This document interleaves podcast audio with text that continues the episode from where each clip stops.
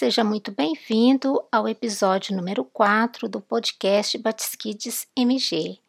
Eu sou Senhorinha Gervásio e o Batisquides MG ele foi feito para líderes de crianças das igrejas e congregações filiadas à Convenção Batista Mineira, mas qualquer líder de criança é muito bem-vindo aos nossos episódios e que aproveitem bem as dicas que nós passamos por aqui.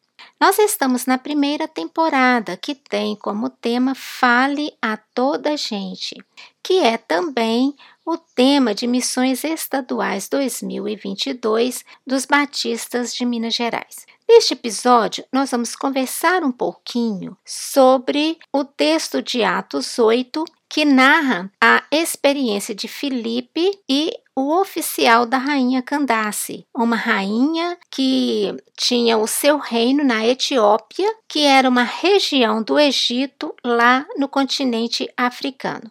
É, o referido oficial ele foi evangelizado pelo diácono Filipe e nós estamos dando ênfase ao foco o oficial etíope, portanto, um africano, isso por causa do tema Fale a toda gente. Nós estamos neste neste tema trabalhando com alguns povos e alguns grupos. Esses grupos e povos que formam a população de Minas Gerais. Então, nós escolhemos os quilombolas, os indígenas, os ciganos e os chineses.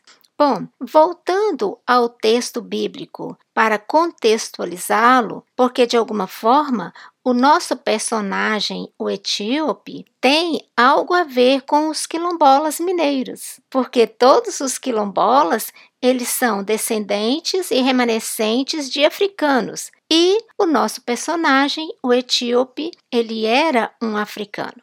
Bom, no período em que aconteceu o encontro de Filipe com o oficial etíope, os seguidores de Jesus Cristo, ou seja, a igreja de Jerusalém, estava sofrendo ou havia sofrido uma terrível perseguição e foram obrigados a fugir de Jerusalém. E eles foram para as regiões da Judéia e da Samaria. Agora, uma coisa interessante que podemos observar, que precisamos observar, é que a Bíblia diz que por onde eles passavam, ou por onde aqueles que fugiam, né, passavam, eles iam pregando o evangelho de Jesus. Eles iam transmitindo os ensinos que Jesus havia passado para eles. E Filipe fugiu de Jerusalém para uma das cidades de Samaria.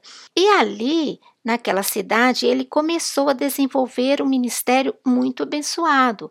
A Bíblia diz que ele fazia um trabalho de ensino, de curas, milagres e é muito claro o texto que, que diz que muita alegria havia naquela ocasião, naquela cidade, por causa do trabalho de Filipe. E um dia, Filipe recebeu uma ordem de Deus que pode nos parecer estranha.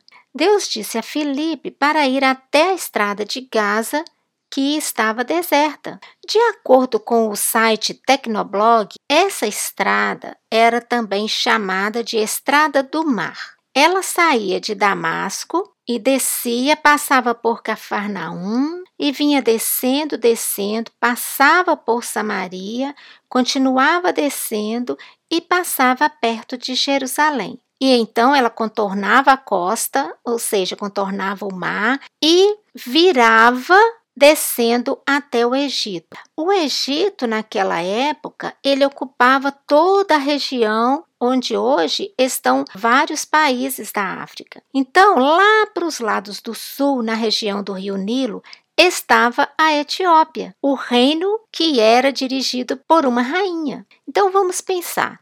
Por que Deus mandou Felipe ir a uma estrada, ou a estrada de Gaza, e ainda avisou para ele que ela estava deserta? Pode nos parecer hoje estranha esse, essa ordem. Talvez nós perguntaríamos: por que ir a uma estrada se não tem ninguém lá? Acontece que um etíope, nos termos de hoje, né, um africano, tinha ido ao templo de Jerusalém para adorar ao Deus de Israel, ao Deus dos judeus, ao nosso único Deus todo-poderoso, criador e sustentador do universo. E depois de adorar, ele estava voltando para o seu país. E Deus, conhecedor de todas as coisas, ele sabia que o oficial da rainha Candace, o etíope, estava lendo na carruagem durante a viagem.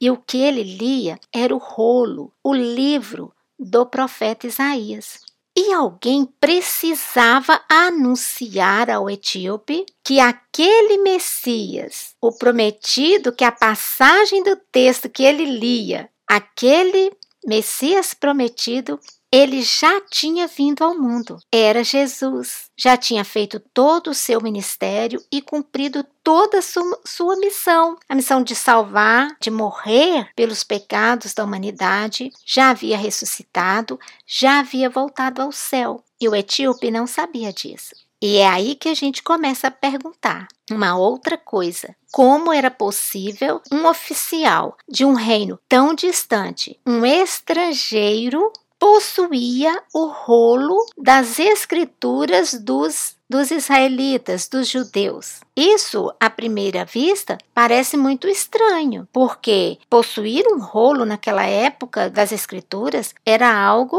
muitíssimo raro. Mas acontece que algumas passagens bíblicas nos mostram que o povo de Israel se relacionava com os etíopes. Por exemplo, 1 Crônicas 14, de 9 a 15, fala sobre isso. O próprio livro de Isaías, no capítulo 20, versículo 3 a 5, também lá no, no capítulo 11, versículo 11, fala. E também Ezequiel 30, de 4 a 5, também vai falar sobre a convivência entre esses dois povos, não só da existência de de etíopes nas terras dos judeus, mas também de judeus lá na Etiópia. E o versículo 11 de Isaías 11 fala justamente de judeus exilados na Etiópia. E o texto está até acompanhado de uma profecia que diz que eles retornariam à terra após o cativeiro babilônico. Então, de alguma forma, o oficial da rainha Candace havia conseguido o rolo, né? O livro do profeta Isaías.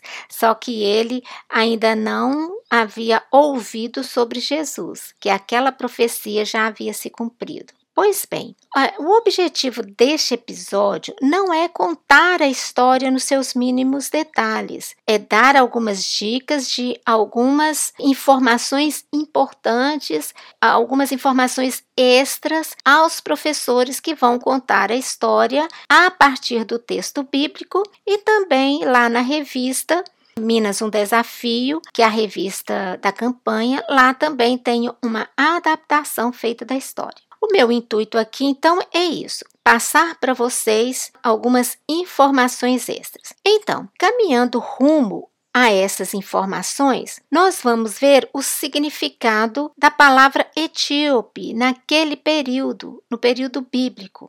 A palavra etíope no hebraico significa país de rostos queimados. E no grego significa rosto queimado ou tez escura dos habitantes do lugar. Então, as pessoas de pele escura, os negros, naquela época em Israel eram chamados etíopes. Todos eles eram chamados etíopes. E o significado da palavra Candace? Candace não era o nome da rainha, era um título era um título próprio daquela região da Etiópia que significava rainha mãe. Outra curiosidade do texto, né, de Atos 8, é a expressão eunuco. Nesta campanha, a palavra eunuco não será usada durante a história.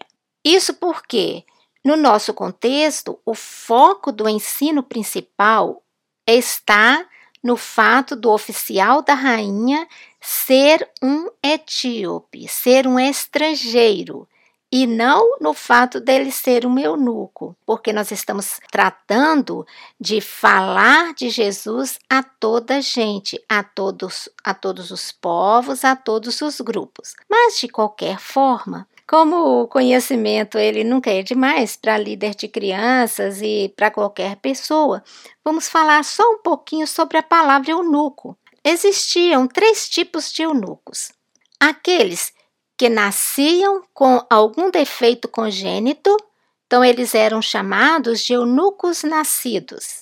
Existiam aqueles que eram castrados, que se chamavam eunucos feitos. E existiam também aqueles que escolhiam ser eunucos, os eunucos espirituais.